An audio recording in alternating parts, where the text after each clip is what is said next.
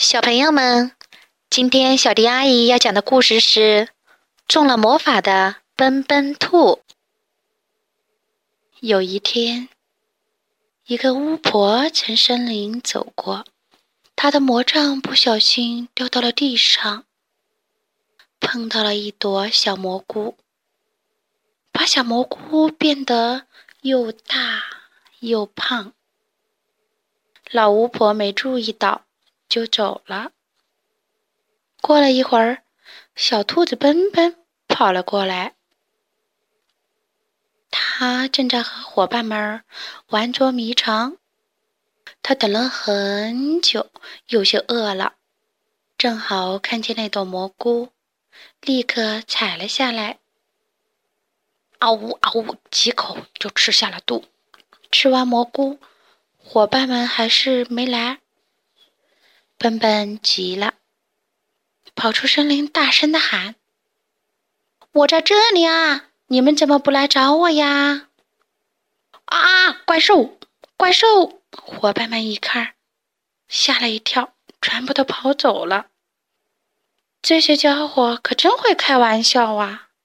笨笨还以为大家跟他开玩笑，他飞快的追了上去。还故意用吓人的声音喊：“我是怪兽，我要吃掉你们！”没想到伙伴们居然疯了似的使劲跑，一眨眼就全跑的没影了。山坡上只剩下了奔奔。奇怪，为什么大家突然害怕我呢？还说我是怪兽。奔奔皱着眉头。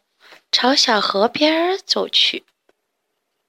过河的时候，他看见了一下水中的倒影。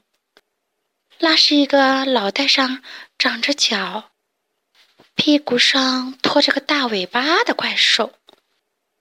我，我怎么变成这个样子了？